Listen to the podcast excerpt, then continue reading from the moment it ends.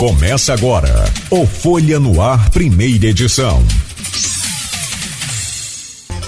Terça-feira, dia 18 de outubro de 2022. Começa agora pela Folha FM 98,3, emissora do grupo Folha da Manhã de Comunicação, mais um Folha no Ar. Bom, abrindo esse programa de hoje com essas manchetes, com essas informações, vamos aos nossos convidados então. Deixa eu primeiro trazer é, o bom dia do professor Luciano D'Angelo, é, professor, ex-diretor da Escola Técnica Federal de Campos, hoje é o IFE, né, ex-secretário de Agricultura de Campos e articulador político. O, o, meu caro professor Luciano, primeiro, muito obrigado pela presença do senhor. Né, é, obrigado por estar aqui conosco nesse, nesse debate, nesse, nesse bate-papo, nessa troca de ideias aqui hoje proposta é, pelo programa. Seja bem-vindo mais uma vez. Bom dia, Cláudio. Bom dia, Luiz. Bom dia, Gel. É, agradecer a oportunidade da gente conversar sadiamente sobre um momento que anda muito tenso na sociedade, mas acho que nós podemos dar uma contribuição no sentido de ter uma troca de ideias é, que permita aos ouvintes do seu programa, que é, que é muito bom, é, discernir com mais clareza sobre o, o, ato de votar do dia 30.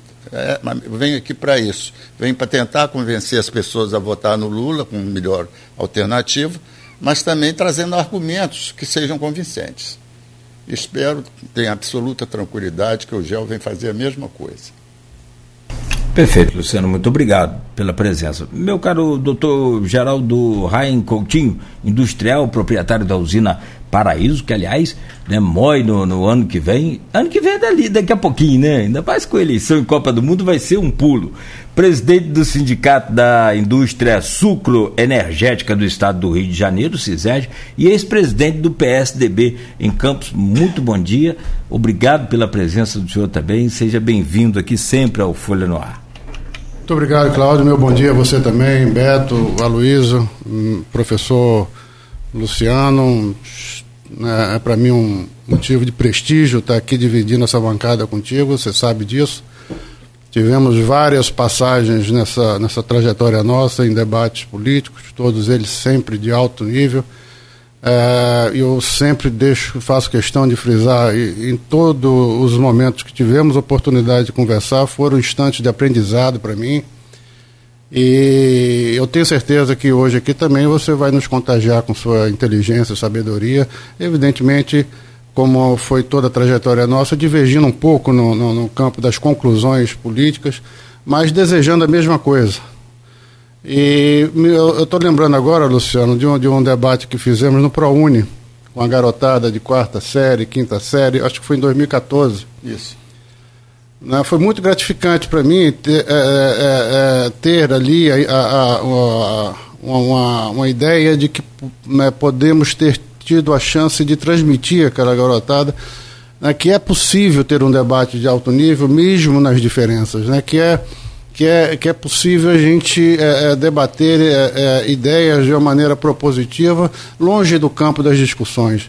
Né? O ambiente atual está muito contaminado, muito é, excitado com essa, com, com, as, com, a, com essa polarização que está acontecendo no Brasil, mas isso pode ser revisto por, por cada um de nós e tratado de uma forma um pouco mais madura, um pouco mais propositiva, e esse é exatamente o, o, a expectativa que temos aqui hoje. Se pudermos transmitir alguma coisa daquilo que, que ilumina as nossas ideias, é ótimo.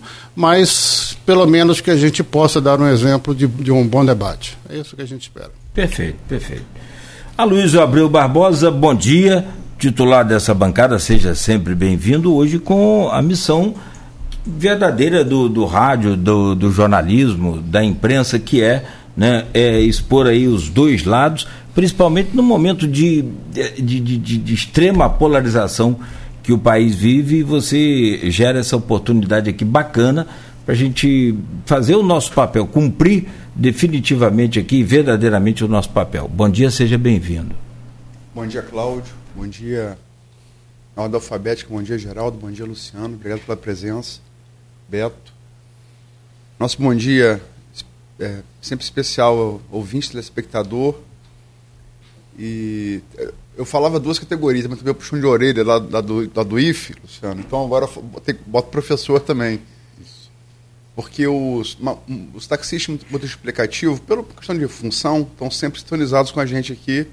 A gente agradece a audiência, mas aí Nogueira foi lá no, no na feira, do IF, é. e aí ó, fala para o Luiz, o professor também acorda cedo e ouve o programa. Então, é, é, sempre passei a incluir professor, é, se tem uma classe onde que é credora de todo, todo o resto da sociedade, é professor, né? Vamos tentar aqui fazer isso, acho que uh, os dois debatedores ajudam muito, né?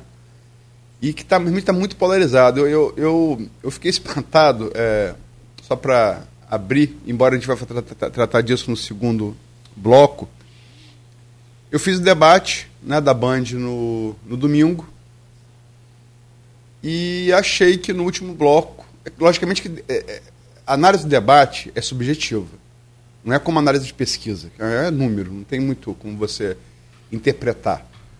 Achei que Bolsonaro foi melhor no último bloco.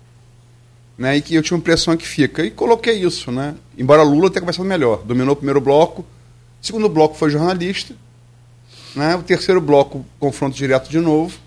Achei que Bolsonaro foi melhor. Coloquei isso no, no, numa análise. Apanhei de petista da, da pior maneira possível. Apanhei muito.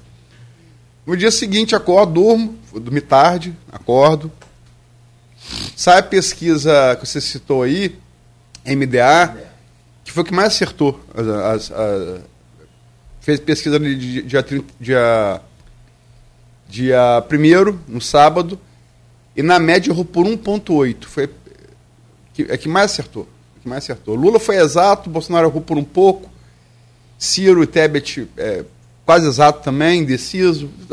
O que mais acertou de todas, o que mais acertou.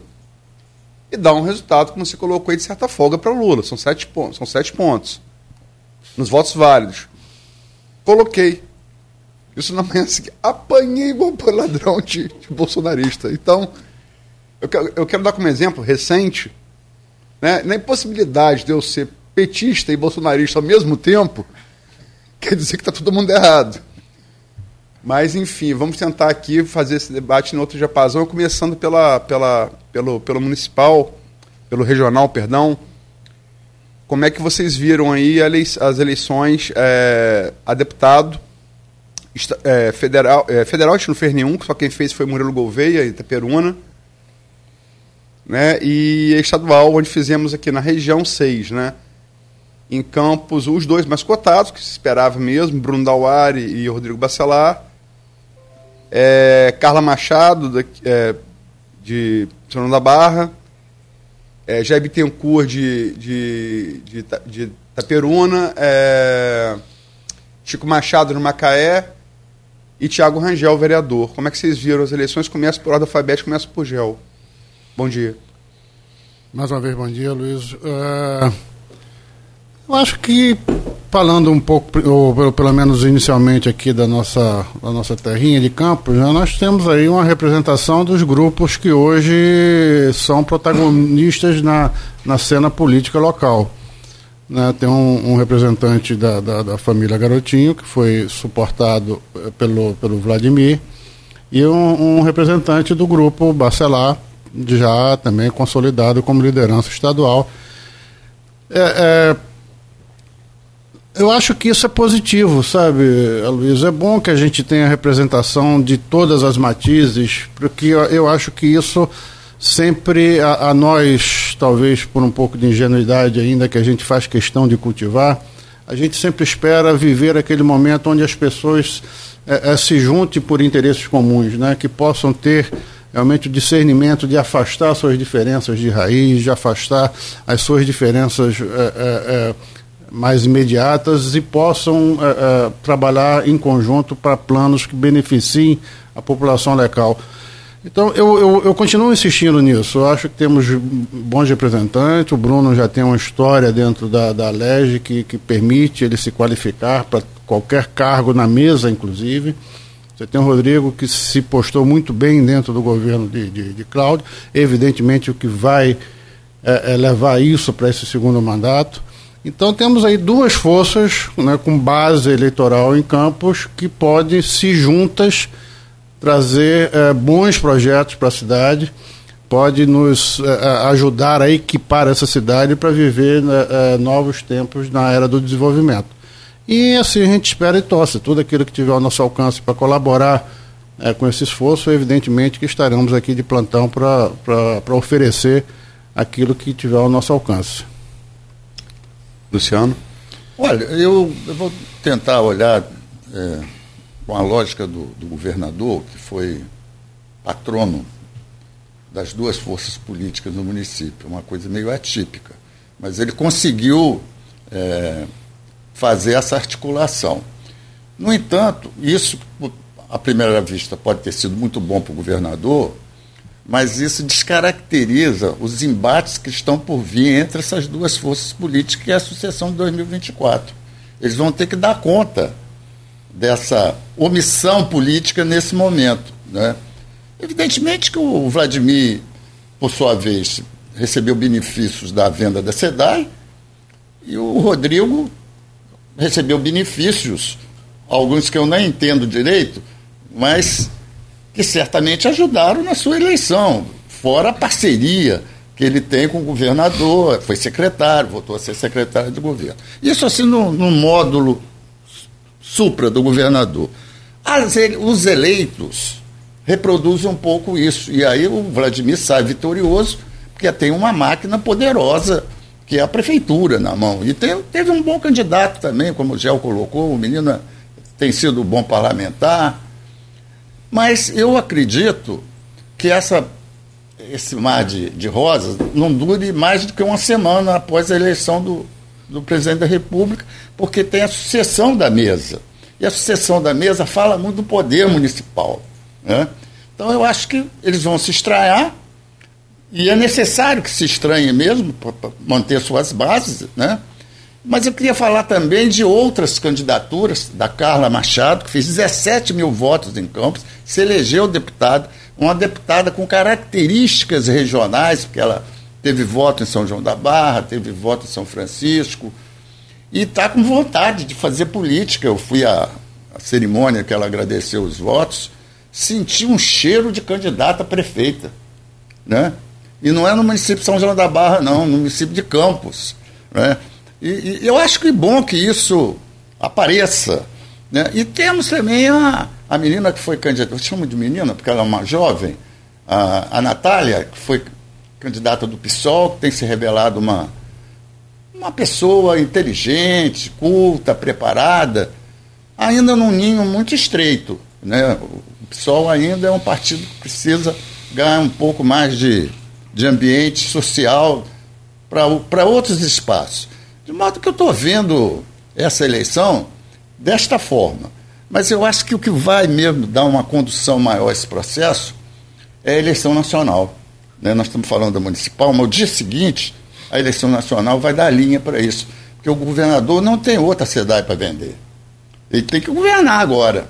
Né? Sem outra SEDAI, a gente tem que ver como é que isso vai acontecer. Né? Mas eu espero, espero que a política municipal ela ganhe é, uma divergência salutar. E acho que os atores eleitos vão produzir isso. É, a gente roçou aí na resposta de vocês em, em alguns dos temas é, desse bloco, do, do, do inclusive do, do, seguinte. Mas é, Natália realmente, Natália, só para fazer um adendo, boa de voto. Duas eleições que participou, para o nicho de onde ela vem, ela é boa de voto. Né? E Carla, é engraçado, Carla 2014 talvez vivesse um momento melhor e não se elegeu, e se elegeu agora, um momento talvez mais adverso. É um registro pertinente. E só para fazer a ponte, entrevistou aqui, o Tiago Rangel talvez nasça de um, de um ponto cego aí entre esses dois grupos, né? Porque ele, como colocou aqui, ele deve votar na mesa diretora com Vladimir, mas deve apoiar Rodrigo para presença da LERJ. E ele caminha nesse, nesse vácuo aí, talvez, entre os dois. Não seria surpresa se fosse o nome também para 2024. Agora, senador e governador. Agora começa por Luciano. Como é que vocês viram? Olha, o, o, governador, ele teve um volume de recursos e teve uma certa habilidade de trabalhar o conjunto de prefeituras do Estado, oferecendo obras, que ninguém teve. Foram 40. A cidade custou 42 bilhões de reais, dos quais ele teve se apropriado imediatamente de uns 18. Você trabalhar com 18 bilhões de reais, um, um leque de prefeituras, dá a ele muita, muito conforto. Né? E eu não, não, considero ele um quadro político eficiente, com, com a gestão eficiente. Ele teve, foi muito dinheiro para fazer uma, uma cooptação mesmo eleitoral. Né? Na verdade, foi isso. Mas eu não sei o que pode ser no dia seguinte. Para o Senado, o Romário. O Romário é o Romário, não tem, você não tem que falar do Romário, a verdade é essa. Né? Você procura explicar o Romário, não sabe. É um grande jogador de futebol. Né? Foi do Vasco, do Flamengo, daqui, dali. Fluminense. É, do Fluminense. E teve uma sorte das forças que podiam criar um obstáculo para eles se dividirem. O, o Molon e o, o Siciliano não, não, não, conseguiram partidariamente se acertar. E eu acho que o Molon cometeu um erro de, de não respeitar um certo acordo que havia né, entre o PT e o PSB de um oferecer o governo do Estado, o outro o Senado, esse acordo foi melindrado. Isso acabou deixando um calo e a política, de vez em quando, trabalha com calo mesmo. Eu acho que foi ruim. Somatório dos votos poderia, não, não digo que ganhar do Romário, mas se cresce muito, oferece uma, uma perspectiva. E a, a jovem candidata senadora aqui do município, que teve até muito voto, mas um voto que veio meio a meio com o bolsonarismo, né? Então você não sabe se aquilo é voto do garotinho, não sabe se é voto do Bolsonaro, que certamente da, da campanha que ela fez com, com a questão da castração, da castração química não foi, né? Porque aquilo não sensibiliza qualquer pessoa de, de mediano bom senso, não pode ser o mote de uma campanha para eleger um senador, né? Gel. Bom, na questão do, do, do, do governador, Luiz, eu queria discordar um pouco do, do, do, Luciano, não, não no todo, mas eu vejo no Cláudio um, uma habilidade que não, não é trivial. O Cláudio nasceu do nada, né, herda dois anos de, de governo e e, em pouquíssimo tempo, a, a, a, despeito de reconhecermos que o volume de recursos facilita demais essa, essa tarefa, é, é, é, mas o, o, dinheiro, se, se não for é, é, bem manuseado, bem dirigido, ele não, ele não gera o, efeitos em votos. E o Cláudio teve essa habilidade. Eu acho que o máximo da habilidade que ele demonstrou, o próprio Luciano registrou, foi manter aqui em Campos os dois pés, um em cada, em cada canoa, e, e conseguiu navegar dessa forma, sem fazer muito ruído. Né? Então eu vejo nele sim um, uma habilidade política que precisa ser testada. Né? Precisa ser verificada agora nesse segundo mandato, como é que ele vai é, é, conseguir compor essa, essas forças e e trazer realizações que possam ser creditadas realmente à obra dele. Na, na questão do, do, do, do, do Senado, aí eu, eu, me alinho quase que totalmente ao, ao, que colocou o Luciano. Eu vi, embora com divergências ideológicas e até mesmo de projeto, mas eu sempre vi o Molon como o melhor dos candidatos, o mais preparado dos candidatos. Não votaria nele, não votei nele por outras questões, mas uma análise fria e distante, melhor até mesmo que o André. É, é, agora, a, a, questão do Romário, aí eu, eu, eu, faço coro integralmente a Luciano, excelente jogador de futebol. Eu, eu, eu, não consigo dizer nenhuma linha a mais do que isso. Nenhuma linha a mais do que isso. A candidatura da, da, da, da Clarissa, para mim, até o momento inexplicável, não sei de onde nasceu essa ideia, e, e ela a mim, pelo menos, tive a impressão que ela fez questão de demonstrar todo o tempo que aquela candidatura não era para valer. Né? Ele estava ali cumprindo uma tabela por força de, de, de, de arranjos né, dentro do grupo próprio, mas é, é, fez o, o que eu acho muito mais do que se esperava, ou pelo menos fez mais do que, do que a gente julgava ser possível.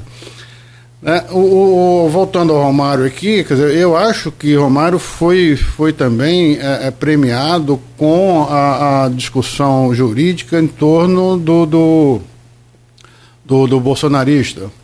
Daniel Silveira. Do, do Silveira. Né? Talvez se o Silveira tivesse correndo uh, livre, ele pudesse ter feito um pouco mais de frente, ter, pudesse ter chegado um pouco mais junto e aí ter gerado uma disputa.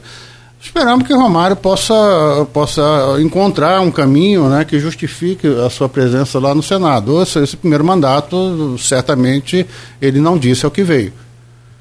Né? E esperamos, é, esperamos que realmente, no, no, no, que diz respeito ao nosso Estado, eu torço muito a favor do Cláudio Castro. Acho que eu vejo ali uma possibilidade de a gente revelar é, é, um político com capacidade de realizações novo. Por isso, a minha esperança. Né? Eu acho que ele tem muito que mostrar, embora ele tenha uma história um pouco mais discreta do passado, né, que algumas até com, com, algumas vírgulas e alguns poréns, mas eu acho que ele tá tendo, ele aproveitou muito bem uma chance, como raras vezes já, eu já vi, e vai ter que confirmar e mostrar agora nesse segundo mandato. Torcemos a favor. Só para é, ler aqui o Maurício Batista em relação a ouvinte aqui. Esse é um dos mais fiéis do programa, desde, desde, tá desde o primeiro programa. Ele coloca aqui em relação à notícia do, do Fórum do Pão com a camisa amarela 22. Pediria o nome empresário da empresa para colocar o número 13, em referência a Zagallo, um dos maiores ícones da seleção brasileira. Então fica a sugestão ao Fórum do Pão. Duas camisas, né? e, e, só para lembrar, é, Romário, e, e, concordando, não é nem sou eu, são os fatos com vocês. Se você somar os votos da Daniel Silveira e Clarissa, dão mais que o Romário. Se somar os votos do Molon e Siciliano, dão mais que o Romário. Então, baixinho, claramente, ele, como era como jogador de futebol, ele ganhou na divisão da, da, das tava defesas. Tava na banheira, né? É, tava.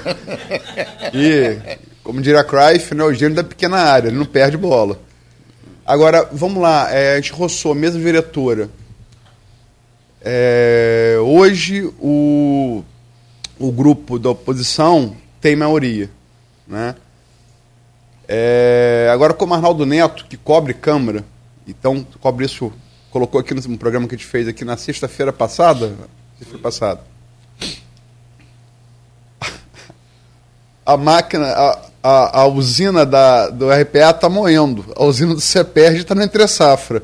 Isso pode definir, mudar essa contabilidade favorável à oposição na mesa diretora, que tem até é, 15 de dezembro para acontecer? Comecei por, é, por GEL, por GEL.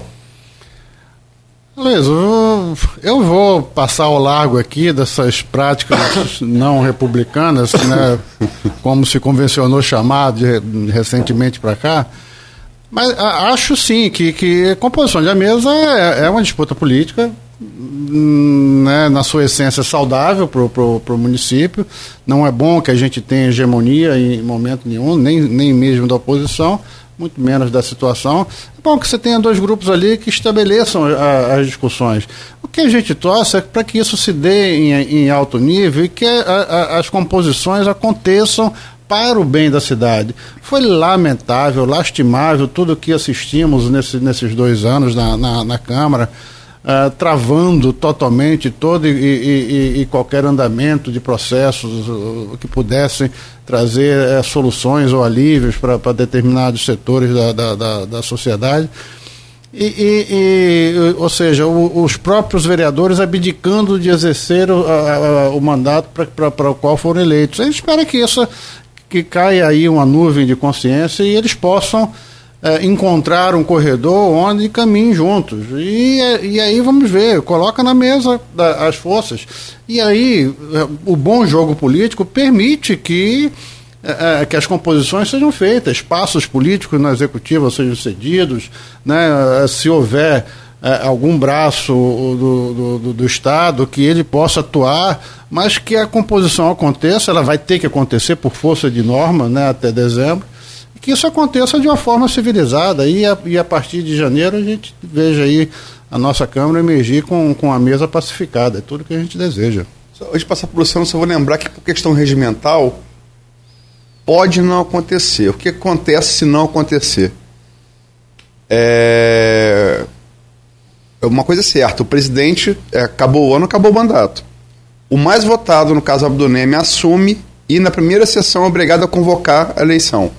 Isso regimentalmente é o que pode acontecer. Luciano. Olha, eu, eu, eu, tenho uma impressão um pouquinho diferente. Né? Eu acho que a, a, luta ela vai se dar por conta da sucessão de 2024. Não tem como ter esse apaziguamento. Considero também que o, eu quero falar um pouquinho do, do tema anterior, que o CEPERJ vai ter peso. Não vai ter peso só na sucessão da, da mesa diretora, não. Vai ter peso na gestão do Cláudio Castro. Isso vai vir à tona, é impossível não vir. Né? São 22 mil pessoas que estavam, uma parte regularmente é, recebendo recursos, outra parte que não estava. Esse processo vai vir à tona. Então, eu acho que o governador vai ter que lidar com algumas situações é, que ele vai ter que mostrar de onde veio, e que ajudaram ele na eleição. Né? Eu falar na, na eleição aqui federal, nós eu esqueci de falar no Caio, que foi uma pessoa que teve uma votação grande aqui em Campos, que tem sido um, um elemento de de composição, ora com, com Vladimir, quando ofereceu os três vereadores para montar a maioria, e agora se aliou com, com os Bacelar. Quer dizer, a, o cara é um pouco volúvel, né? Então fica nessa, nesse vai e vem. Mas eu quero dizer é que ele é uma peça no tabuleiro, e, e muito também porque o Arnaldo, que é uma figura carismática, simpática, e que trabalha muito junto com o Caio no, no processo eleitoral. Né? De modo que eu, eu acho que a, essa sucessão ela vai ter muito peso da máquina mesmo, da máquina municipal.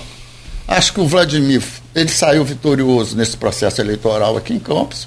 Ele mostrou muito mais voto, né, seja para o Senado, seja para o estadual. Federal, não, porque eu acho que o, o pai dele, que está.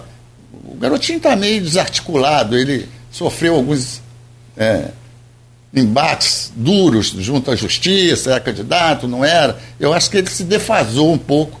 E acho que estava na hora dele acabar declinando para essa liderança mesmo, para o Vladimir, que, é, que é mais jovem. E eu, inclusive, vim aqui para dizer ao Vladimir, Vladimir, sai do, dessa situação desconfortável de você não saber para onde vai nesse processo eleitoral.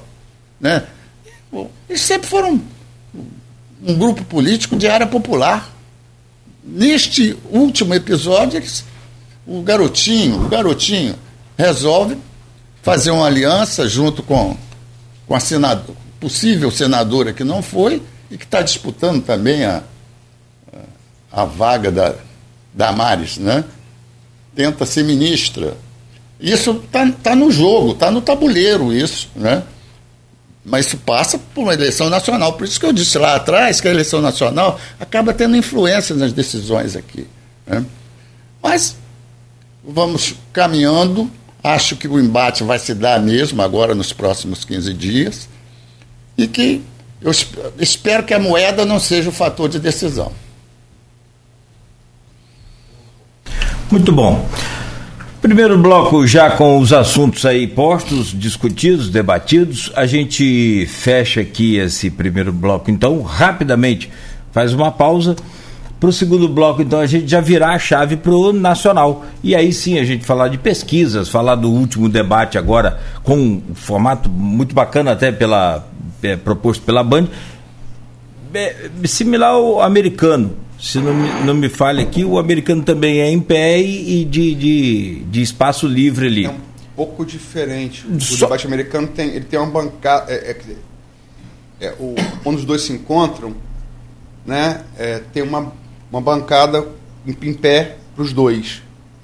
É, o brasileiro aqui, esse da Band, os foi, dois saem de uma bancada livre, e vêm para frente. Foi livre. O momento de encontro no americano, há separação física. O brasileiro esse da Band não mas também achei muito bom o modelo. Bom, eu achei muito bom, muito legal, achei bem interativo.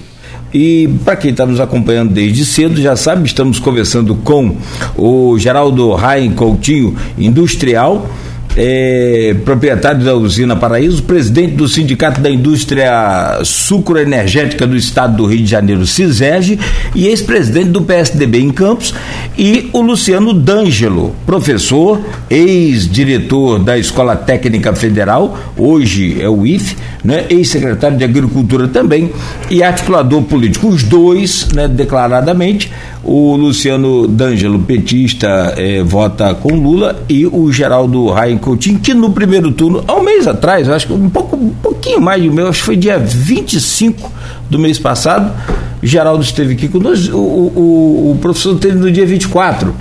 Uma coisa assim, se não me falha aqui a, a curta memória. E aí, né, o Geraldo também declarou seu voto no primeiro turno ao Ciro, né? E no segundo turno, se não passasse Ciro, ficaria com Bolsonaro. Então aqui a gente tem os dois lados que estão disputando essa eleição agora tão polarizada que às vezes você chega a, a, a ver de fato aí alguns momentos em que isso é realmente preocupante mas é possível, por outro lado, sim, manter um discurso salutar, um discurso inteligente, um debate frente a frente com as ideias opostas.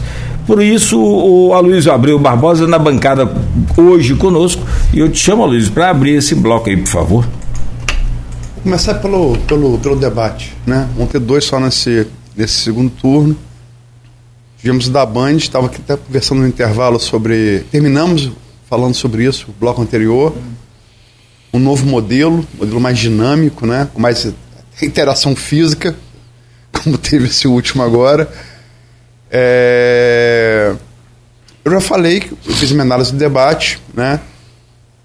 a maneira como eu enxerguei. É, ou, é, alguns institutos de pesquisa, você vê como é que é subjetivo. Vou citar dois que eu, que eu é, se reputo entre os mais, entre os mais é, respeitáveis.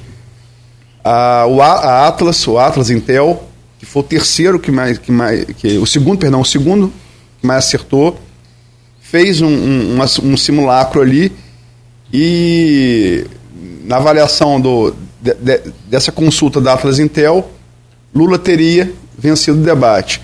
O Quest, que é outro que eu reputo como muito sério, fez o mesmo simulacro e foi, foi no, nesse, nessa consulta deu, deu Bolsonaro. Então você vê que como é, é subjetivo. Mas o que, que vocês acharam? Eu vou começar agora por Luciano. Olha, essa subdivisão, um foi bem no primeiro é, ciclo, o outro foi bem no segundo, o outro foi mal no terceiro, ela é pertinente, já está todo mundo mesmo trabalhando essa lógica. Mas eu entendo que, que o, o, resultado do debate, se é, beneficiou um ou outro candidato, tem duas questões. Uma, primeiro que o primeiro módulo, onde todo mundo diz que o Lula se saiu bem, ele exibiu é, coisas gravíssimas do governo Bolsonaro. A relação dele com a saúde. Ele né, ficar exibindo aquele remedinho, cloroquina, para as pessoas tomarem, as pessoas. Né, dizendo claramente que não precisava tomar vacina. Quando você exibe a cloroquina, você diz, não tome vacina. Né, e demora a vacina. Demite os ministros todos da saúde que tinham um pouco de experiência, bota um general que foi um, um estrago. Quer dizer, essas questões, eu acho que elas pesam mais do que qualquer outra mensagem. Ah, o Bolsonaro ficou lá chamando o Lula de ladrão. Chamar o Lula de ladrão, as pessoas já fizeram há seis meses. O Lula foi preso. Não precisa ninguém dizer que ele, né, que ele foi preso. Ele foi preso. Então, a população entende essa, essa mensagem, essa linguagem e estão aderindo a ele, estão aderindo a ele pelos oito anos que ele teve de governo. E algumas pessoas, às vezes, tentam é, confundir isso. Pega o período da Dilma e bota na conta do Lula. Não tem nada a ver uma coisa com a outra. Por mais que a Dilma seja petista, os oito anos do governo Lula foram um sucesso. E isso é um instrumento que ele tem de campanha e tem trabalhado isso. Enquanto o Bolsonaro botou um ministro da Educação andou vendendo o pastor vendendo ouro lá no. O cara visitava o ministério, a presidência da República, vendia ouro. Essa questão da corrupção no governo Bolsonaro é escondida embaixo do tapete. Né? E você vai na saúde mesmo, durante a pandemia, muita. A CPI da saúde mostrou claramente que tinha corrupção. Né? O, o, essa, o orçamento, o orçamento secreto, é, a TEP, não sou eu que estou dizendo, não, a TEP diz que é um grande escândalo. O grande escândalo. São 40 bilhões de reais distribuídos de uma forma completamente irregular. Só vai explodir depois da eleição. Porque o Ministério Público não tem tempo de investigar isso. De modo que eu acho que essas questões que vieram à tona no, no debate é que pesam muito na, na decisão. Pesam muito. E eu não sei se isso, aí a minha avaliação, é que a franja de indecisos é tão pequena, é tão pequena, que o debate passa a ser uma coisa quase que irrisória nessa decisão. Né? As pessoas estão muito convencidas dos seus votos. Você vê lá, mais de 92% das pessoas não mudam o voto por nada. Então, os debates que devem ser orientadores não o serão. Né? E aí eu espero que, o, que o, o, a fala do Lula seja convincente, não só para a manutenção dos seus votos, como para pegar essa franja e tornar essa franja lulista. Só para passar para a GEL, só para dar o dado da MDA, que saiu ontem, a pesquisa que mais acertou o primeiro turno, os indecisos são hoje 4,1% da população brasileira. É, e lembrar também que a gente tem o debate, uh, o último da Globo, no dia 28, dois dias antes do pleito. Gel, por favor. Nossa, Luiz, eu queria concordar com, com o Luciano uh, na forma, mas discordar totalmente no conteúdo. Uh, ele está certo quando ele diz que, que, que atribuir a pecha de ladrão ao Lula é chover no molhado. Todo mundo todo mundo já sabe. Agora, eu acho sim que existe uma expectativa por parte de muita gente, não vou dizer você que eu me incluo nela, mas eu também não estou de muito distante desse grupo, que ainda está a esperar uma explicação. Que ainda está na expectativa ou na esperança de que Lula possa trazer uma versão né, que, que amenize, que tire ele de dentro dessa, dessa de, desse imbróglio, ou pelo menos que, que tragam a justificativa. Diz, olha, aconteceu porque isso, isso, isso, isso era, era uma, uma, uma contingência de momento. Mas não, é, é, é, Lula nunca se colocou confortável diante desses questionamentos, nunca enfrentou de uma maneira objetiva, sempre saindo pela, pela, pela tangentes. Eu acho que ainda está faltando isso, pode ser que ele faça antes do, do, do segundo turno. É, é, a questão que, que se traz aqui, e aí, e aí eu, eu não queria fazer isso, mas eu me vejo obrigado, porque senão eu, eu, eu posso ser mal interpretado. Eu estou aqui preparado e vou fazer a defesa do meu voto. Não vou, não estou propenso a fazer a defesa do candidato. Não sei se é claro isso. Né? É, é, meu voto ele vem por uma falta de opção total e absoluta. Não vejo bom candidato hoje colocado na disputa mas vejo sim, numa, uh, numa análise principalmente retrospectiva, eu vejo que o candidato Bolsonaro tem uma, uma, uma, possibilidade maior de entregar um futuro à nação melhor do que aquele que poderíamos ter na, na, na alternativa. É, então eu não vou fazer defesa do governo porque é, é, eu iria não estaria sendo autêntico nem é esse o meu propósito. Então, uh, dito isso, você veja bem, a, a, o massacre de mídia que esse homem sofreu desde o primeiro dia que tomou posse até hoje, eu acho que é unanimidade dizermos que isso é inédito. É inédito. Né? Uh, alguns meios de comunicação, em especial a Rede Globo, não deixou um programa de qualquer um dos dias dele de bater, bater firme, bater forte. E aí começam a, a, a se criar né, versões que vão tomando áreas de, de verdade. A questão da pandemia, isso ainda vai ter que ser decantado, ainda vai ter que ser analisado com maior, maior é, é, é, atenção para ver o que, que, o que, que emerge daí de verdade ou não comparativo. Eu posso te afirmar, Luiz, eu quiser, porque essa, essa, esse número que o Lula trouxe, que foi repetido várias vezes pelo próprio Ciro, ah, o, o o, o Brasil tem 3% da população mundial e teve 11% da, da, das mortes do mundo. Isso é uma. É, o professor está aqui do meu lado. Isso é uma mágica de matemática que não, que não cabe. Você não pode comparar essas duas coisas. Você teve regiões imensas do, do, do, planeta que não foram assolados pela, pela pandemia. Então, o justo seria com, é, comparar o Brasil com algum outro país com as mesmas características populacionais e que, que tivesse tido. Compara o Brasil com os Estados Unidos, Brasil com a Inglaterra, Brasil com qualquer outro país. Eu estou esgotando o tempo.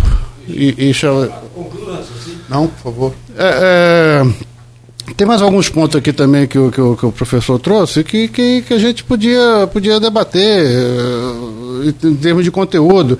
Agora, uh, é certo sim dizer que o Lula me impressionou bem no primeiro bloco. Ao contrário dos, dos, dos, debates anteriores, onde ele parecia ter aquele carisma dele é, é, meio esmaecido, ele mesmo um pouco recatado, o primeiro bloco ele parecia emergir aquele Lula que a gente conheceu antigamente, né, de, de, de, de luz e tudo, mas se perdeu no segundo bloco, esse brilho se perdeu no segundo bloco, e no terceiro bloco foi totalmente apagado pela, pelo tema nem tanto pelo, pela, pela ação do, do, do, próprio Bolsonaro, mas pelo tema trazido pelo Bolsonaro. E quem coloca um tema que constranja o adversário, ele é sim vitorioso. Na parte de, de, de, de impressão da população, vai ficar sempre a discussão: o que, que impacta mais, a primeira impressão ou a última impressão? Né? O que, que fica gravado na mente? Esse exercício eu, eu me abstenho de fazer.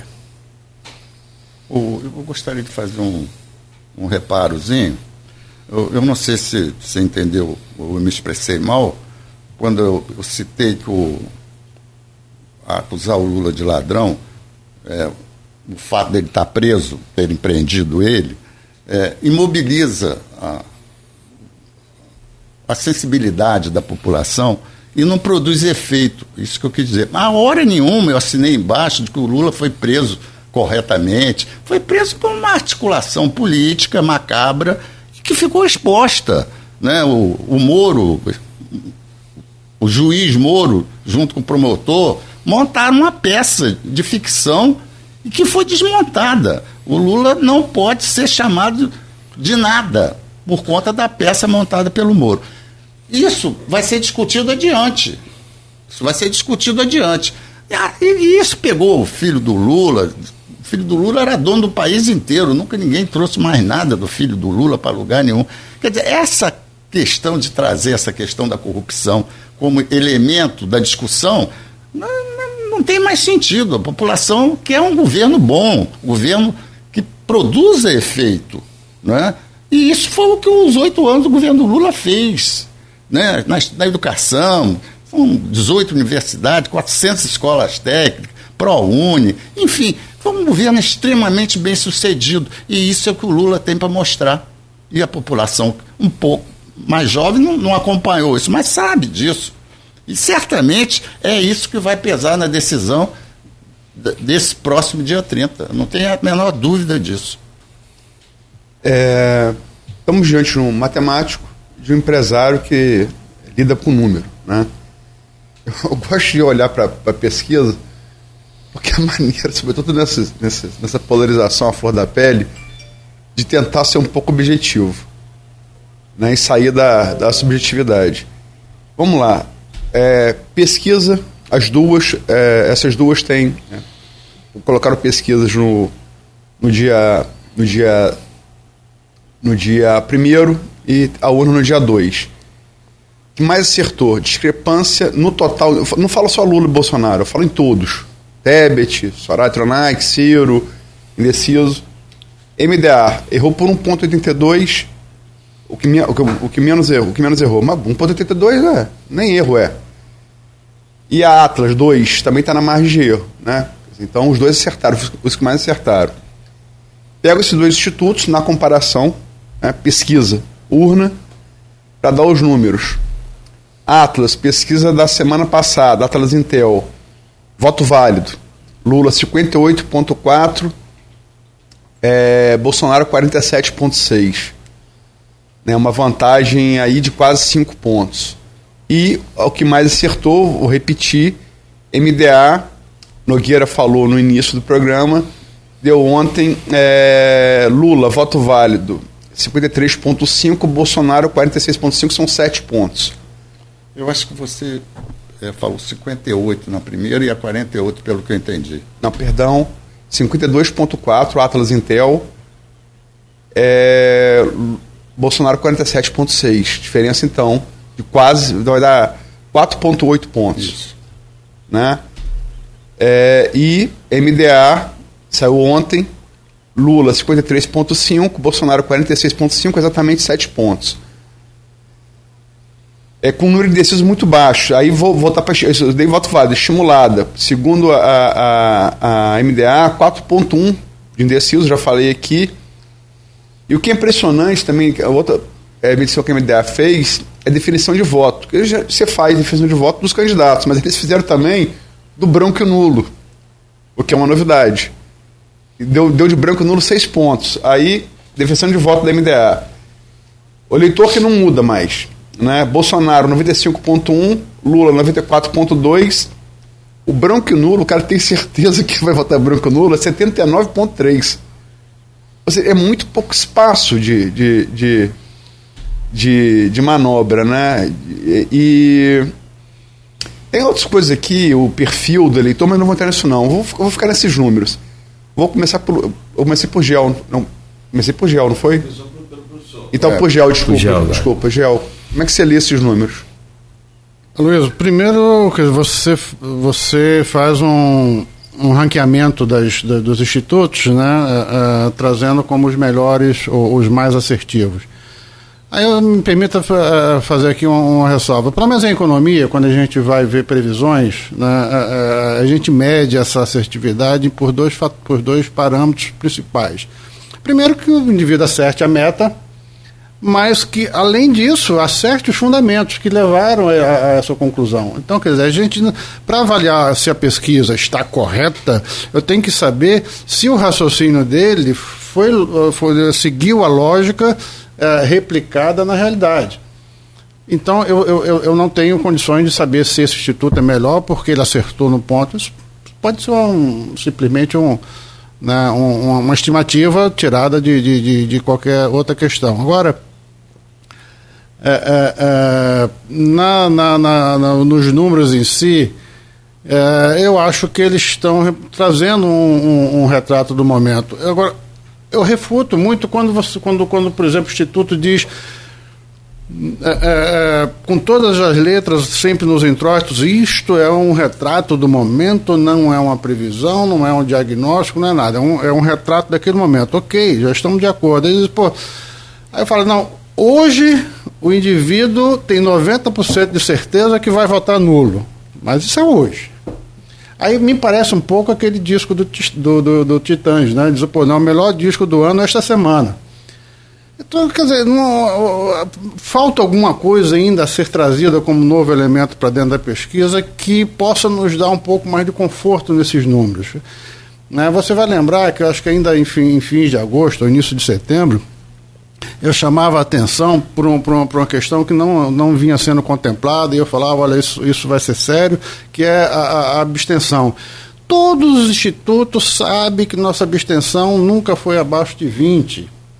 E aí o indivíduo faz uma pesquisa e registra lá como 2%. Olha, falou, olha nós temos que ver, 20% de votos, nós estamos falando em mais de 30 milhões de votos. Tem que ver de, de onde é que esses votos vão ser subtraídos né, e, e, trazer isso para dentro da equação da, da, pesquisa. Aí vem um, um, ou dois ou três institutos e traz um, um mecanismo, uma ferramenta é, criada nos Estados Unidos, lá aquele Volter, e que a gente não conhece o, o, o interno. A, a, lógica de votação nos Estados Unidos é totalmente diferente da nossa. Né? Primeiro, voto, voto é espontâneo, o voto é voluntário, não é obrigatório. Eu, eu não sei se esta ferramenta, eu simplesmente não sei se essa ferramenta contempla o movimento de abstenção que a gente certamente terá nesse, nesse segundo turno. É, é isso não tem escapatória, os 20% vão acontecer. Só para acrescentar, J correto, só para acrescentar, aí a gente pode fazer das, das eleições passadas, né? 2014, primeiro turno, abstenção 19,39. Segundo turno, 21,10. 2018, Primeiro turno, abstenção 20,32. Segundo turno, 21,29. 2022, abstenção primeiro turno, 20,95. Segundo turno, a gente vai saber daqui a pouco. Só para. E aí não é dado de nenhum instituto, é dado do, do TSE, Tribunal Superior Eleitoral, que tem alguns dados, não tem outros. Eles não têm dados de renda, mas têm dados análogos de é, educação formal. Desses 20,95, 50,3 50,3 desses 20,35 tem um ensino fundamental. Educação social tem um ensino fundamental, ou seja, é eleitor, majoritariamente eleitor pobre. O que todas as pesquisas indicam ser o eleitor majoritário de Lula. Realmente, é, a se repetir esses números de 2014 para cá e, 2000, e, e, o primeiro turno de 2000 e agora de, de, de 2020 2 de outubro, segundo o TSE, a abstenção realmente tende a, a prejudicar mais Lula, né? E o likely voter que já se refere é, foi feito por um instituto, com a ESH, né, que aí tenta projetar a abstenção.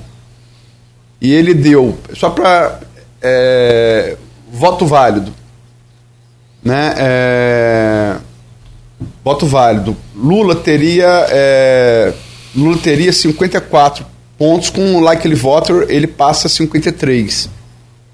É, é, Bolsonaro 46 passa 47. Então você vê que está correto. O abstenção, projetando abstenção, Lula cai e Bolsonaro sobe. Só queria dar esses dados, que são dados concretos, para substanciar a sua análise e concordando com, com o que já falou, Luciano. Olha, é, eu não tenho muito reparo a fazer no, no processo analítico do, dos institutos. O, mas eu acho que é, seria muito não prestar atenção que os institutos comecem a incorrer no mesmo erro repetidamente, submetendo seus acertos e erros, é, sem levar em consideração a questão da abstenção. Né? Eu imagino que eles vão levar em consideração isso e ao fazer a pesquisa. É impossível só nós aqui saibamos que tem abstenção e não vamos levar em consideração ela para dar um resultado deformado. Não, não creio nisso. Né? A outra coisa é o seguinte: tem um dado aí que surgiu recentemente. É... O telefone do professor tocou aqui enquanto ele desativa ali. Desconto meu tempo. Sem problema. já, dei pausa aqui no cronômetro. Tá bom. Vamos analisar, vamos analisar. É. bom, é, tem um dado aí que tem o, o esse processo eleitoral está entre dois feriados, né? E, e quem passeia no feriado e deixa de votar não é o pobre, né? Quem passeia é a classe média e, e quem tem recursos e que não tem muito interesse no, no processo eleitoral, que, que, é uma boa parte da população brasileira, né? Fica, às vezes, é, estimulada por um bom feriado a não ir votar. Então, esse é um novo, é um componente desta eleição é. que pode isso ser. Aí, isso aí derrubou a Gabeira no, na prefeitura. Sim, eu falar isso, Eduardo faz, é. Eduardo faz, foi, é. Foi mesmo, foi mesmo. Ah. É.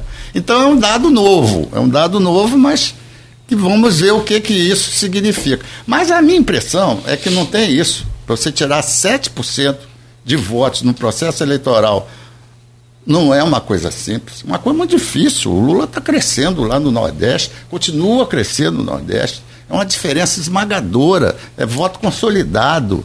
De modo que eu acho muito pouco provável que isso, embora eu reconheça que o Lula está enfrentando um, um Estado. Ele, essa eleição, o que tem de, de irregularidade do Bolsonaro na máquina estadual é um absurdo. Né? E as pessoas fazem de conta que isso não acontece. Né? Fazem de conta. É, a lei eleitoral está completamente rebaixada do ponto de vista da lisura do processo. Uma série de medidas que ele toma, é, doa é, um, benefícios né, de última hora que não podem ser, interfere no processo eleitoral de forma muito grave. Mas a máquina é a máquina, né? O Lula vai ter que enfrentar isso de qualquer maneira. É só para registrar que o Auxílio Brasil foi aprovado pelo Congresso, né? Então. É, eu não estou falando só do Auxílio Brasil, não. Né? Estou falando de outras um, coisitas mais. Empréstimo consignado? É, empréstimo consignado. É grave.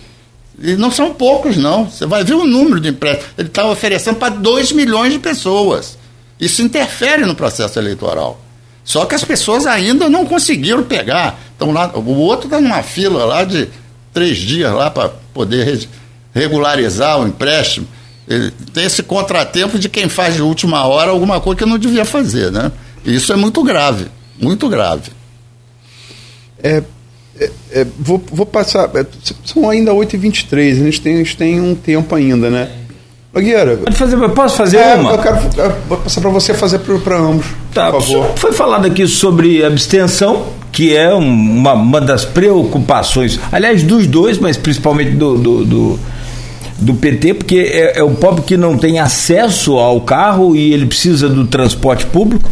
Posso fazer um... Por favor. É só para dar. O Luciano falou uma coisa correta, e eu também abordei isso, mas esqueci de dizer aqui. Dia 28 dois dias antes do pleito, mesmo dia do debate da, da Globo, é dia do servidor público. Tem feriado do servidor. Mas ele está aí é, tem ser, três esferas. Ele está assim adiado em vários estados, vários estados. Eu dei dando uma olhada. Então, alguns estados vai existir, outros, outros estados não vai existir. E você tem o finados, né? É, que é no dia 2. Dia 2. Então, é depois, Você pode é. criar aí realmente, e como o Gel bem lembrou, é, definiu a eleição para Eduardo Paes contra Gabeira. É. Inclusive perguntamos ao próprio Gabeira aqui, nesse programa, sim, e ele admitiu sim, que foi aquilo sim. que definiu a eleição mesmo. Foi. Eduardo uhum. Paes também perguntamos, também, também ele admitiu nesse programa aqui. E, quer dizer, pode realmente. Quem, quem tem dinheiro para viajar, tem carro, dinheiro, é classe média, classe média alta, classe alta. Então tem também a abstenção do lado de lá. Só para colocar esse ponto é, que o Luciano colocou que é importante. Vamos lá, desculpa. Não, tá perfeito sua colocação. Tem final da Libertadores, que também algumas pessoas enfim. É, é, e, e, tem a ausência. E deve ter algum jogo do Vasco também, né? Calma, calma, calma, calma, professor, calma. Vamos manter o nível. Vamos manter o nível. se a torcida influenciasse assim, o negócio ficava bom, né? Se bem que é, influenciou pro Romário, mas aí é diferente. Então, o, o, que me interessa saber, e eu acho é, é, bom saber de vocês o seguinte: é, como a Luísa já relatou aqui, logo no início da campanha, lá atrás, quem ganha em Minas leva a eleição. Bolsonaro ganhou, é, ganhou em São Paulo, no primeiro turno, ganhou no Rio, perdeu em Minas. Agora no, no, no, o Lula ganhou em Minas. No segundo turno, Bolsonaro conta com o apoio de Zema, que teve 6 milhões de votos em, em, em Minas. 6 milhões. É a diferença, assim, não é a conta exata, mas é uma diferença significativa e não significa que ele vai também é, transferir tudo para o Bolsonaro.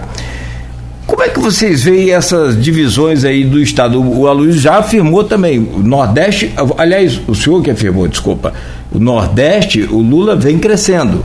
O Nordeste tem 27% dessa fatia.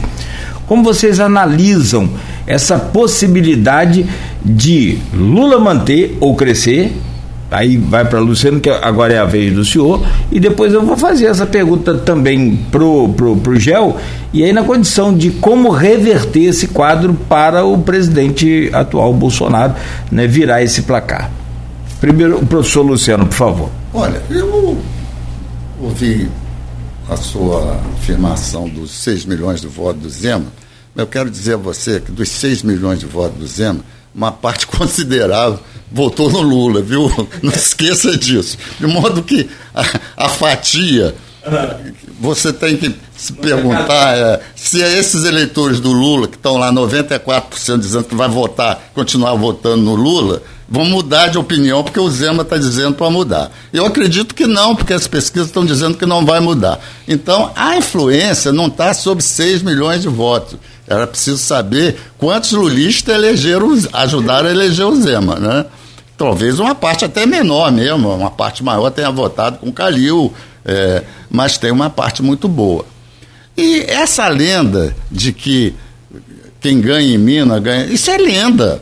Pode ser comprovado pela estatística. Ah, mas aqui no norte, é, parece que norte de Minas parece com, com o Nordeste, sul de Minas parece com São Paulo. Não creio muito nisso aí como uma figura concisa, forte, né? É, não acredito. Eu acho que essa eleição pode ajudar a confirmar ou desconfirmar, mas eu não creio muito nisso, não. E acredito que a disputa maior vai se dar em São Paulo mesmo. Né? É lá em São Paulo, um colégio eleitoral muito grande, a disputa lá está pau a pau, as pesquisas estão mostrando isso.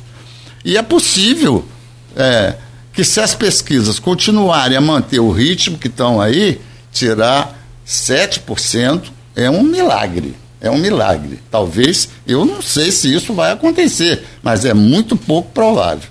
Né? E, e o problema é que o, o, o tempo vai mostrando, por exemplo, essa facção, estou chamando de, facção indevidamente, o, esse pro, processo religioso que está interferindo na, no processo eleitoral é muito grave. É muito grave. Eu estou aqui dizendo, falando para os pastores mesmo. Eles não têm o direito de vir para púlpito e estar pregando voto em A ou B. Qualquer, qualquer estudioso de primeira hora na história vai ver que os grandes, as grandes lutas, as grandes, as grandes, os grandes impasses mundiais são de origem religiosa. Eu encontrei outro dia, posso contar esse relato aqui, encontrei um, um ex-aluno, pastor, tive a, a, falta de cerimônia de perguntar a ele se tinha divisão lá na, no, no rebanho de, que ele pastoreia. Ele disse que tinha, estava lá, bolsonaristas e lulistas tal. Aí eu perguntei a ele, uma, fiz uma segunda pergunta. Vocês estão orientando o voto? Estamos. Então você está dividindo o seu rebanho. Você vai ter dificuldade no dia seguinte para lidar com a questão da, da, sua igreja, rapaz. Você não pode fazer isso. Né? Você pode estimular eles ao debate lá fora da igreja. E vale para o evangelho e vale para católico também. Vale para todo. Agora, ele disse, ah, mas eu não tenho controle sobre isso. Não, controle sobre seu, a sua pregação você tem. E eu acho que isso é resultado de uma radicalidade que às vezes atribuem ao Lula. Né? O Lula nunca foi um radical. Essa é outra, essa outra farsa que está montada. Tem duas radicalidades, o Lula e o Bolsonaro. O Lula é o homem da negociação. O Lula nunca foi um radical. A radicalidade está lá do outro lado. Tá, isso está exibido. Com o devido desconto do telefone. tá? Deixa eu só acrescentar. Vou ligar ele de novo, então. É técnica. É tática, né? É, antes do, do doutor Geraldo responder, deixa eu só colocar um dado aqui, gente, é, para acrescentar uma informação sobre o atual momento no estado de Minas, uma pesquisa divulgada no domingo, pouco antes do debate, pelo instituto citado pelo Aloysio, o Atlas Intel, divulgou uma pesquisa de intenção de voto no segundo turno para presidente em São Paulo, Minas e Rio. Bom, segundo o levantamento, é, Jair Bolsonaro vence no Rio de Janeiro e São Paulo, enquanto Lula vence em Minas. Vamos aos números aqui rápidos. Os números mostram Bolsonaro teria 50% dos votos válidos do Rio de Janeiro e 52% em São Paulo, contra 43 e 45 do petista nos estados. 43 em São Paulo, 45 é, no Rio de Janeiro. E Lula teria 50% dos votos válidos em Minas e Bolsonaro 48% dos votos válidos em Minas. Gel. Cláudio, eu, eu, eu acho que qual, qualquer que seja o vencedor dessa eleição, a diferença vai ser muito estreita, muito mais do que. Talvez algo parecido até com Dilma e Aécio. Né? Então, é, é nesse. É, é nessa uh, diferença mínima, eu acho muito difícil a gente ficar fazendo previsão uh, de, de, de, quem é que vai ter esta vantagem. Eu não acho difícil que o Bolsonaro tire, né? quando a eh, Luciano sempre insiste nos 7%, mas quando você tem apenas dois candidatos, isso é dividido por dois. Então, Bolsonaro teria que tirar, na realidade, 13,5%, converter 3,5%. Um, um, comentário rápido que o Luciano fez aqui, eu acho que até no bloco anterior, mas eu acho que é importante a gente pontuar. Né, é, o uso da máquina pela, pelo, pelo mandatário é, é um, é um cenário lamentável que existe na realidade brasileira desde sempre. E, e eu não sei como consertar isso para diante, mas formas têm que ser buscadas. Mas o mandatário utilizando a máquina e a oposição é, é, reclamando disso porque não está na máquina, é, é, é, fato, isso, isso é fato. Tem que assumir isso como, como parte do jogo, lamentavelmente. Né? Repudiamos também é, é essa questão. E, e, a questão da, da, da, igreja, eu concordo 100% com o que o Luciano trouxe. É, é, isso aí também é, deveria encontrar-se meios e formas de inibir essa, essa ação, mas, de novo, essa é uma realidade desde sempre. Talvez esteja sendo exacerbada agora porque foi incorporada pelo discurso do candidato. Né? Mas isso sempre existiu em níveis eh, estaduais, municipais de uma maneira muito forte. A gente sempre sabe que a igreja sempre trouxe a posição política dela para o seu rebanho e sempre teve sucesso nessa iniciativa. Eu, eu, ainda há pouco me referi a uma análise que eu fiz com, com, com a Luísa sobre as variáveis que deveriam ser observadas no decorrer da campanha para a gente poder ver o, o, os movimentos do voto. Eu citei três, três questões uh, uh, fundamentais. A primeira delas era o absenteísmo, isso teria que ser trazido para dentro da pesquisa, já, já debatemos sobre isso aqui. E a segunda delas seria a efetividade da ação do, do, do, dos evangélicos, que eles são, são, são, são efusivos, são incisivos e, vias de regra, obtêm sucesso. Então, quer dizer, estava a depender muito de qual a força que as lideranças evangélicas iriam transmitir para suas bases, replicarem, né, cada um na, nas, nas, suas áreas de atuação, e qual a efetividade que isso poderia, poderia trazer eh, em favor da, da, da, campanha. Mas que é uma força a ser observada, indubitavelmente é. E, e, e a terceira seria o resultado dos estados. Né, que com, conforme isso se, se configurasse, poderia mudar né, a, a mudar a, os apoios do, do, Estado, como de fato aconteceu. Eu, na, naquele momento o Zema já era o favorito. Eu dizia, se o Zema ganhar, ele vai pular para Bolsonaro. E aí fica a interrogação de qual será o efeito desse, desse embarque do Zema. Também não, não podemos avaliar hoje, mas algum efeito certamente vai ter. Ele tem 600 e tantos prefeitos ao lado dele. Então isso faz diferença. Ah, Luiz, acrescenta aí algum comentário? Eu, sou, eu gosto de lembrar, eu tenho um profundo respeito por, por Luciano, se eu discordo dele, ele deve estar certo ou deve estar errado. Mas é parte desse pressuposto. O último presidente que perdeu em Minas e se elegeu presidente brasileiro foi um rapaz chamado Getúlio Vargas. Eu sei, eu sei disso. Tem um tempo. São 70, 72 anos, né? Brigadeiro Dardo Gomes. O café sempre foi poderosa mesmo, né? Não sei, é. Café com leite. Café com leite. E tem, e tem não, tem curiosidade. Se você pegar da, da 88 para cá, Amazonas também. Nenhum. É. É, são dois estados, Amazonas e Minas. É, todo. É, e aí, aí não tem muita explicação. Mas é um fato.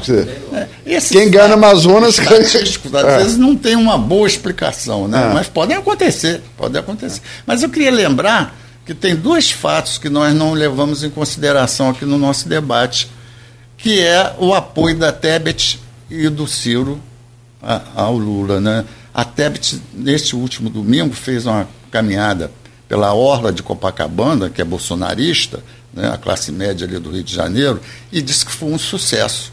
E ela começou a campanha efetivamente do Lula agora. Né? Ela está começando a trabalhar de uma forma muito leve e com muito boa aceitação. De modo que eu acho que as pesquisas vão começar também a, naquele franjinha pequenininha, a ter uma intercorrênciazinha do trabalho da Tebet. Do Ciro não, porque o Ciro é, infelizmente se perdeu nesse processo eleitoral e ficou fragilizado e não transfere mais nada para ninguém. É. Vamos Bom, ah, tá, desculpa, não, não, não, fecha aí. Fala aí, você ia falar para chamar o próximo bloco? Não, não tem próximo não. bloco. Ah, não, vamos direto vamos então. Direto, então, é, bora, direto, bora lá. Direto. Não, porque Luciano fez dois apontamentos, a parte do tempo que você, eu queria saber se o quer, quer fazer antes de a gente partir para pergunta um para o outro. Não, concordo que o, que o Ciro perdeu total condição de fazer qualquer transferência, até de capitalizar em favor dele próprio. O Ciro acho que teve um final de carreira aí é, anunciado. E, e, ainda a capacidade de transferência da, da ainda precisamos é, ver. Eu, eu tenho tremenda simpatia por ela, acho um, um valor novo que surgiu é, é que enriquece o, o quadro político, mas a, a capacidade de, de, transferência dela, eu, eu acho, eu já vi movimentos no próprio estado dela, quer dizer, repudiando de uma maneira muito forte né, essa, essa opção que, que ela tomou. Então, me parece que isso aí vai ser dividido. Eu acho também, Gil, mas eu acho que não vai ser no próprio estado dela que vai ter a maior transferência de voto dela, vai ser fora do estado dela. Porque o estado dela é muito agropecuário, né, no sentido. É da, da expressão. Mato Grosso do Sul. Isso, Mato Grosso do Sul. E, e ela teve muito voto fora também. Né? Então eu acho que esse voto fora é que ela está trabalhando com muita leveza, com muita simpatia e está defendendo bem a, a, opção dela. Né? E, claro que acenando com, com as. Desculpe a expressão, mas o desvario de vez em quando das falas do Bolsonaro, que, que, que causam constrangimento inclusive internacional, né?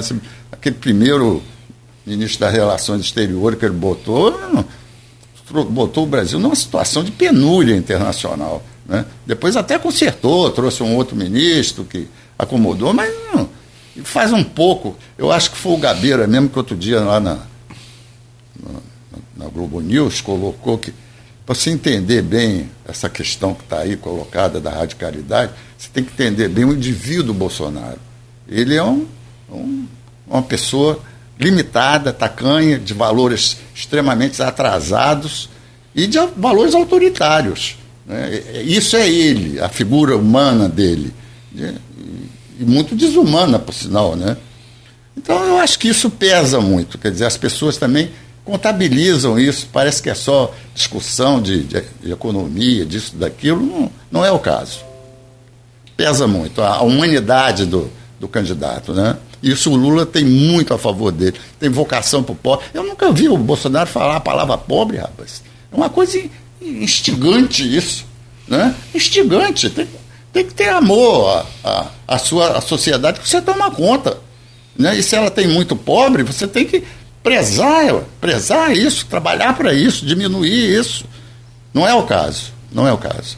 Gel, é para questão de equidade, você quer complementar para a gente passar a pergunta antes?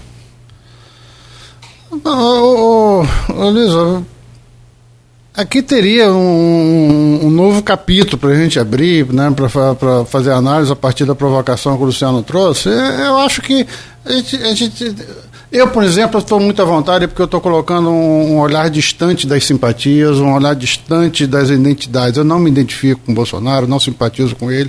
Vejo nele a melhor opção que está posta hoje para entregar um futuro melhor. É, é, e isso a, partir do momento em que qualquer biografia que a gente olha, a gente vai ver manchas e vai ver é, interrogações, vai ver lacunas que não foram respondidas. Então, você olha para frente, eu vejo, por exemplo, um, um, um Lula que está trazendo para esse momento o pior dele.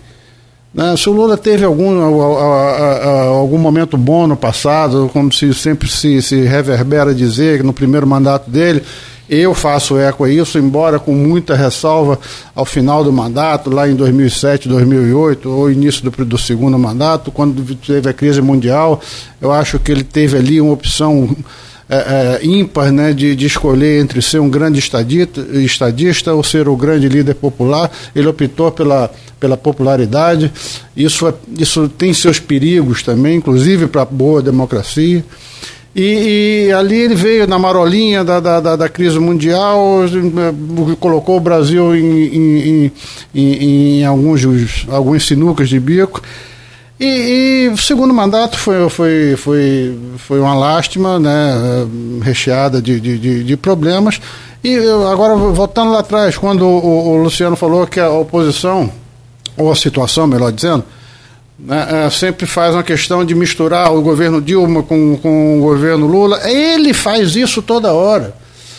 quando interessa para ele, ele estica né, a, a, série até 2016. Quando não interessa, ele diz, pô, não, meu governo terminou aqui, né, em 2012. Então, quer dizer, ele, ele, precisa escolher se ele, se, ele é o, se ele é o partido Lula ou se ele é partido PT, porque para mim ele é mais Lula do que PT. Divisionismo também foi uma questão trazida aqui para o Luciano. O, o, Bolsonaro foi o maior divisionista do Brasil. O Bolsonaro, perdão. O, o, o, o Bolsonaro talvez tenha continuado. Foi, foi, foi, ele continuou, mas não foi. foi, foi ele, ele, continuou um trabalho que foi muito bem feito, muito bem plantado pelo Lula lá atrás, já, já, já no primeiro mandato, dividindo, dividindo a, a, própria rocha dele, o, próprio interno dele, ele, ele divide a ponto de ele, ele conseguir manter a hegemonia e é, é, é, impedir que o partido gerasse nova liderança, que pudesse entregar para o Brasil hoje, por exemplo, alguém que ele fosse um cabo eleitoral mas não, só tem Lula, Lula, Lula, Lula, Lula.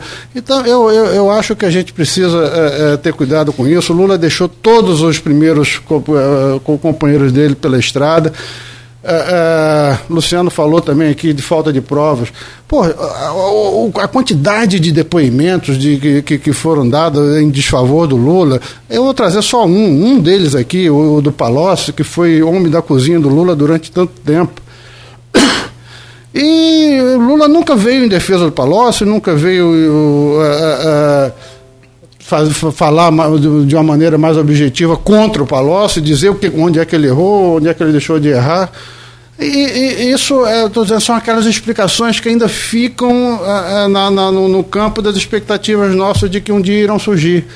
Eu diria para você, Luciano, se hoje trouxesse o Palocci para fazer um testemunho assumindo os equívocos no depoimento dele e, e, e, e, endossando o comportamento de Lula, eu consideraria votar no Lula. Eu assumo até esse compromisso. Agora, não, não tem, os amigos da cozinha dele dizem que ele, que ele praticou malfeitos, dizem que trabalhou em favor de malfeitos dele. Ora, pelo amor de Deus, e hoje você vê um camarada que passou por uma experiência de, de, de, de cárcere e, e, e não mudou. Eu nunca vi isso na minha vida. O camarada muda. Você tem que se transformar, tem que trazer algum aprendizado, tem que mostrar é, dor pela, pela, pela passagem. Parece que ele gostou. Então ele, ele, tinha que ter a humildade de dizer, falar do, do, do, do sofrimento, falar, falar do o que, que ele aprendeu nesse, nesse, nessa, nessa passagem, quinhentos e tantos dias. Você aprende alguma coisa? Ele parece ter aprendido e está trazendo aí um revanchismo, uma, uma sede de vingança, né? uma, uma, um, até mesmo uma raiva que ele, que ele você vê na, na, na, nas entrelinhas dele, ele se contém, mas ele está. Estava falando do debate, você já viu os, os vídeos, os make-offs, né? Os, né? a forma que ele tratava ali, a, a, a assessoria dele, a forma que ele distratou o Alckmin aquilo é, é, é, é uma atenção, é, me parece isso, entendeu? Nós vamos trazer para o governo é, é, um camarada, que, tirar do governo o Bolsonaro, que é um camarada que explicita uma, uma, uma uma, uma, coisa meio, meio irada, meio, meio né, e, e, e, trazer um camarada que embute essa, essa ira. Eu tenho medo. Eu prefiro do, do, do Boque Roto, que fala, é, é, que não faz o que fala, do que aquele que, ao invés disso, faz o que não fala. Entendeu? É, é, é, é essas são as minhas preocupações no momento que não me deixam nada confortáveis.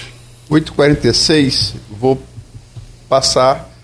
Eu preciso comentar a fala do Gel, né? o Luciano falou que o seu, o seu pedido está em análise, mas vamos lá, fica à vontade. Porque você, você teve, teve dois adendos, as perguntas, que ele não teve. O, o adendo dele foi um pouco mais longo. Você Quanto tempo aí? Passou. Passou. Tem um, minuto, tem um minuto, então. Tá. É, um minuto, candidato. Um pouquinho, um minuto, mas eu quero dizer o seguinte: eu discordo totalmente do que Gel falou. O Lula é uma pessoa generosa, não é uma pessoa raivosa, pessoa que ficou presa. Ah, já disse várias vezes que perdoa, perdoa, ele foi condenado injustamente. Né? O Palocci e outros depoentes foram é, aliviados de 30 anos de prisão imposta pela delação premiada, ele e várias pessoas. Os primeiros depoimentos dos vários condenados eram de pena de 30 anos de cadeia. Eles só mudaram os depoimentos depois da delação premiada. Isso aí é um fato consumado, é só ir lá ver no, no, na, na, na, situação. De modo que eu queria só lembrar um episódio, só do, do bonzinho que fala franco, ele chamou 70 embaixadores, 70 embaixadores de países estrangeiros para falar mal das urnas brasileiras, do processo brasileiro. Só uma pessoa desmiolada faz isso. Isso foi gravíssimo, né? Muito grave. E é uma pessoa que eu considero desequilibrada, inclusive, para presidir o Brasil. Antes de passar aqui, é, lembrar, tanto muito, muitos comentários aqui. E lembrar aqui uh, o Hélio, o Lian e o Gustavo Nunes Sofiati, que é, que é, que é ouvinte do programa assim, quanto mais, é, vão devagar no andor, né? A discordância tem que ter respeito, como o Gel e, e o Luciano estão demonstrando aqui, que vocês estão já apanhando igual apanhei lá pro, pelo conta do debate por conta da, da, das pesquisas, da pesquisa da MDA. Chegamos aqui, é, são 10 para as 9. Vou pedir, é, vou retomar a ordem alfabética, vou pedir a Gel para fazer uma formular uma pergunta ao Luciano. Vou pedir ao Luciano depois, na sequência, formular uma pergunta para a Gel e a Nogueira como moderador para ver a questão do tempo, por favor. Está aqui comigo. Pessoal, nem imagino que pergunta que eu poderia te fazer, fico até inibido com isso. Nada, faça à vontade. Não. Não, não vou fazer nada que possa uh, uh, trazer dificuldade na resposta, não. Eu só queria que, realmente, a, a fim de, de, ilustração, até para os nossos ouvintes, que você pontuasse dois momentos. Né? Um momento do, do, do, do Lula governante e um momento do, do Lula candidato atual. O que, que você pontuaria como equívoco dele nesses dois momentos ou o que, que você faria melhor o que ele deixou de fazer? Olha, se você é, para responder objetivamente a pergunta, se pegar os oito anos do governo Lula, certamente eu vou encontrar coisas que não poderiam ser feitas de forma melhor. Mas, mas pegar lá um, um ponto de uma situação e exibir como coisa que podia ter sido feito melhor, não é o caso. Eu tenho que olhar para o governo dele como um, um governo muito bem sucedido. Não é? Um governo muito bem sucedido. Agora, no, no tocante à campanha, eu diria que eu acho que o Lula é, acabou sendo obrigado a ir para um nível de debate que o Bolsonaro traz. O Bolsonaro é uma pessoa agressiva, né? foi muito contundente no, nas provocações, e o Lula acabou escorregando em algum desses momentos e também respondendo de forma agressiva. Eu achei isso ruim, mas acho que foi uma provocação feita pelo Bolsonaro de forma muito dura com o Lula. De modo que eu acho que não, não tem muito, é, muita, muita coisa a modificar, não. Né? O temperamento mesmo do Bolsonaro, ele é uma pessoa agressiva mesmo, contundente, com Lula, com as mulheres, com jornalista. Enfim, é do temperamento dele. Mas isso pesa para quem preside um país, né? Agora pergunta de Luciano Agel. É, não, eu vou fazer também uma perguntinha para você que é da área da economia. Ele diz, que conselho você daria aos economistas Armínio Fraga, Pércio Arida, para que eles votar, passassem a votar no Bolsonaro? Eu, eu entendi a, a, o que você quis perguntar, mas me, me, me recuso a ser um conselheiro né, dessa, é, dessa gente. É, é, Luciano, ainda há o que ser entendido dentro do governo Bolsonaro, né, é, assim eu vejo, né, que só será explicado um pouco mais adiante. Nós tivemos personagens na nossa história muito recente é, aqui no, no, Brasil e aqui, eu vou citar 12 aqui na nossa região, que foram talvez igualmente polêmicas e que o tempo os absolveu, pelo menos em parte, ou pelo menos, se não absolveu, nos permitiu enxergar proveito. Eu estou falando do Fernando Collor, que foi amaldiçoado e tudo, e eu não, não me excluo desse grupo, mas que depois, ao passar do tempo, os benefícios que ele trouxe para a economia, com as medidas que tomou logo no, no, nos, nos primeiros anos, né? Eu vou citar aqui só a indústria automobilística como, como carro-chefe dessa, dessa transformação, que saímos das carroças para. É, é, até hoje é, é, reconhecida, embora a figura dele realmente não, não ficou apagada. Um outro que também é, é, não digo que seja é, unanimidade, mas uma boa parte da, das, dos interlocutores que, que a gente tem conversado tem muitas restrições, o Ike Batista. O Ike Batista tem. Eu, eu, eu não tenho nenhum. Eu conheci o Ike Batista pessoalmente várias vezes, né, de, de muito tempo. Nunca nutrimos simpatia um pelo outro, então eu não tenho nenhuma, nenhuma questão pessoal aqui. É, é, então. Mas eu acho, sinceramente, que esse homem merecia uma estátua aqui para Campos. É? Né? com todas as restrições comportamentais, de, de, de, morais e etc, etc. O que ele fez aqui para Campos merecia ter busto eh, em praça pública. Eu acho que Bolsonaro vai precisar desse tempo para que, que, que, as pessoas vejam. Não, sinceramente, Luciano, eu, eu, eu, eu não estou sendo aqui partidário, não, eu estou te falando com pureza da alma. Né? É, tem muita coisa que ele trouxe para a discussão da, da, da, da, agenda do dia que tem muito a ver né, com, com, a, com a população, tem muito a ver com, com, com o, o perfil do, do, do brasileiro. Talvez ele seja excessivamente caricato, concordo com você, mas ele tem muito dele que, que, que combate, por exemplo, essa chatice de política politicamente correto ao extremo, né, é, é, aquilo que, que, é, é que, que nos poda a, a, a, criatividade, nos poda o humor, nos poda tudo, e, e, ele, ele, ele confronta com, com, com isso de uma maneira tosca, sim, mas confronta. Era preciso colocar isso na mesa. Muita coisa que Bolsonaro está colocando na mesa para a gente discutir não seria trazido à tona se não tivéssemos uh, essa experiência. Então, eu uh, uh, prefiro esperar um pouco, deixar algum tempo, um tempo decantar. Não quero trazer aqui a, a, a máxima do colo, né, que o tempo é o senhor da razão, mas é. Então vamos ver lá na frente lá o que, o que, que vai ser dito do, do, do governo Bolsonaro uh, depois que, que, que as paixões tiverem sido curadas. É, então continuamos nesse perfil. Aqui ninguém convenceu ninguém de virar nem Luciano pro lado de lá, nem Gel pro lado de cá. E eu que eu vim animado para isso. Você,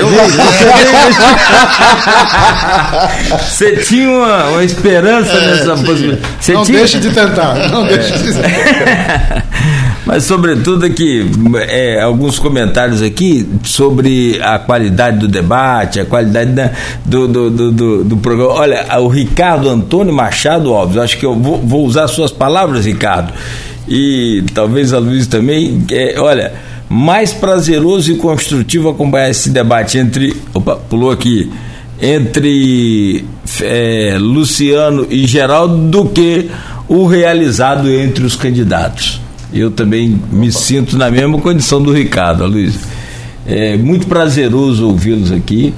É, não só prazeroso, mas, sobretudo, eu acho necessário e olha, nós passamos aqui, gente, uma hora e 50 minutos conversando de sobre política no momento mais polarizado que a gente já viu nesse país, né, levando em conta a redemocratização. Então, parabéns aos senhores. Quem dera se desse programa aqui a gente pudesse fazer aí um, um, uma espécie de modelo, de exemplo para que os eleitores também discutam, debatam, troquem ideia, mas quando a coisa ficar mais acirrada, polarizada, que partam para o entendimento e a aceitação, que é realmente o caminho mais certo. Começo pelo GEL, eu abri o programa com o professor Luciano, então eu quero te agradecer muito, Geraldo, pela presença aqui mais uma vez e espero em breve tê-lo aqui sempre conosco. Cláudio, estaremos sempre à disposição e, e, com um prazer imenso né, estar aqui dividindo esse espaço com, com vocês. Eu, uh, uh, eu, só queria fazer um, um, um, adendozinho na minha biografia, porque que, que me é muito cara, né? E que, uh, estando ao lado de um, de um, de um ex-diretor da Escola Técnica Federal, faço questão de assim chamar, porque lá estudei né, por todo o ginásio, né, fui a última turma do ginásio, não sei, não sei se você lembra disso. Lembro. E fiquei cinco anos na, na escola, fiz os quatro anos de ginásio, mais o primeiro ano técnico. E, e, ao lado do professor e diretor que escola, eu, eu faço questão de, de, de acrescentar isso ao, ao, meu currículo, que me dá muita honra. É, eu quero agradecer a vocês, Cláudio, a Luísio, particularmente ao Gel, que tem sido sempre um debatedor muito afável, muito, às vezes até carinhoso mesmo, né, com, comigo. Mas eu vou aproveitar também as minhas despedidas para fazer um apelo fazer um apelo ao prefeito de Campos, ao prefeito da área popular, um prefeito que vem de uma história popular, que ele re, reveja a sua isenção e possa trazer para a população que mais precisa da sua ação de prefeito essa ação política mesmo. Então é um apelo ao Vladimir para que ele venha caminhar ao lado do Lula nessa eleição. E agradecer também a, a paciência da, das pessoas desse excelente programa que propiciou a gente ter um debate à altura. E, e a você, Gel, porque foi muito bom debater com você, foi uma coisa simpática. Eu acho que o, algum, um, ouvinte colocou é, que seria muito bom que esses debates se dessem em outras instâncias. Então, aí, eu, com isso, eu estou elogiando o programa por ter permitido a gente ter vindo aqui. Muito obrigado, professor Luciano. Sempre enriquecedora a participação do senhor quanto a do GEL, enfim. Aloysio, também te agradecer por hoje e tem aí várias postagens, tem uma aqui agora grandona e não dá nem ah. tempo da gente registrar, infelizmente, mas fica aqui o agradecimento a todos e a, a devida moderação também aí lá no, no momento exato. É, para não achar que internet é terra de ninguém, aqui no, na nossa página tem, tem comando sim. Muito obrigado, Luiz. É, tem vários comentários aqui que estavam no final, né? É... A gente deve ter apanhado um pouquinho, né, É. Só ressalvar que vocês foram criticados é, um lado pelo outro, mas é, ofensa não, né? Como Sim. diretor, é, claro. a ofensa foi não, mas era de esperar que tivesse crítica mesmo, né? Senão não polarização que está aí na sociedade. Se ninguém criticasse a gente, nós tínhamos que ir embora, que não serviam para nada. Tem aqui só é, os comentários. É, é, Nogueira leu do Ricardo, queria terminar o programa com ele. Concordo. Esse debate, fiz todos os debates. Esse debate foi muito mais produtivo do que os debates presidenciais. Né? É, o Jamil é o Jame, perdão, Jame Geral, Geral de Semar. Bom dia, parabéns pelo programa. A calma e cordialidade dos debatedores em um mundo dominado atualmente pelo extremismo, um sopro de alívio. E ele se estende aqui, não dá para ler tudo, porque é um comentário bem grande, né? É, Maurício Batista, que é né, nosso sócio proprietário do programa Carteirinha 001 Exemplo de debate, Luciano e Geraldo. Também tenho um carinho por Luciano desde, desde os anos que passei na ETFC. Escola Técnica. Federal de Campos. Eu lembro bem disso, porque eu estava no liceu e as rixas que tinha. Mas, enfim, é, agradecer os dois demais pelo debate. Passo minhas palavras de, desses comentaristas. É, e, e, e, eu sei que é, é, é utópico, né? É quimera. Mas a gente não pode perder quimera, acho nem jornalismo nem política, né? é, que isso contagiasse esse clima de polarização acéfala que tem se dado na, no debate político brasileiro, que não contribui certamente para nenhum dos dois lados. Obrigado aos dois. Maravilha. Perfeito. Bom, nove horas e dois minutos. Então nós conversamos aqui com o Luciano D'Angelo, articulador político, e com o, Geraldo Raim Coutinho, industrial, é, e com o Aloysio Abreu Barbosa na bancada. Amanhã a gente volta às sete da manhã. Muito obrigado a todos.